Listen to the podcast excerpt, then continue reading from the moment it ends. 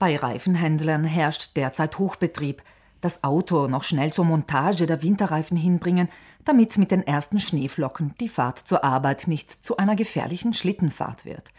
Nicht überall wird der Zusammenhang zwischen mangelhaften Reifen und einer massiven Erhöhung des Unfallrisikos gesehen und entsprechend ernst genommen. Wie es damit in Südtirol steht, erklärt Marco Lucio, Geschäftsführer eines großen Reifenhandels. Ich muss sagen, dass in Südtirol die Autofahrer sicher aufmerksam sind. Und äh, was Winterreifenausrüstung anbelangt, sind die Südtiroler Autofahrer sehr vorsichtig unterwegs. Das heißt, sie wechseln die Reifen im richtigen Termin und passen sehr gut auf die Profile von den Reifen. Bis zu 400 Euro kostet ein neuer Reifen. Die Wirtschaftskrise hat auch die Autoreifenbranche nicht verschont.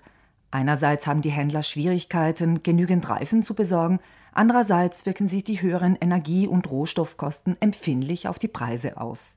Reifen sind in den letzten zwei Jahren ungefähr 20, 25 Prozent gestiegen. Das heißt, für die Kunden ist das sicher ein großer Preisaufwand. Und wir haben gesehen, die Kunden passen ein bisschen mehr auf den Preis von den Reifen auf, aber sie verlangen trotzdem eine Qualität. Sie wollen sparen, aber sie wollen auch sicher unterwegs sein. Wer sparen möchte, setzt unter Umständen auf Ganzjahresreifen und kann so zumindest den jährlich zweimal fälligen Reifenwechsel samt eventueller Reifeneinlagerung vermeiden. Jedoch ist das hierzulande eine ratsame Alternative? Bei uns kommt der Winter immer. Einmal früher, einmal später, aber der Winter kommt. Um sicher unterwegs zu sein, ist es besser, gute Winterreifen montieren. Klarerweise, die Ganzjahresreifen sind für andere Zonen von Italien sicher eine gute Lösung. Aber wenn viel Schnee da ist, da ist ein Ganzjahresreifen nicht so performant wie ein echter Winterreifen. Ein Winterreifen besitzt tiefere und breitere Profilrillen, in welchen sich der Schnee festsetzen kann. Und da nichts besser auf Schnee haftet als Schnee, erhöht sich der Grip. Eine Vielzahl von feinen Lamellen sorgt für zusätzlichen Halt auf Eis und die weichere Gummimischung lässt das Material bei niederen Temperaturen weniger hart und spröde werden. Auch das Produktionsdatum ist auf dem Reifen zu finden. Was draufstehen muss, ist, wenn er produziert worden ist. Und das sind normalerweise vier Ziffern. 0421, das heißt die vierte Woche 2021, 18, 18, 18. Woche 2018. Und das muss gesetzlich auf jedem Reifen draufstehen. Wer zum Beispiel Reifen aus zweiter Hand erstehen möchte, hat damit die Möglichkeit, zu einer wirklich verlässlichen Information zu kommen. Abgesehen vom Alter des Reifens spielt die Lagerung eine wesentliche Rolle, betont Marco Lucio.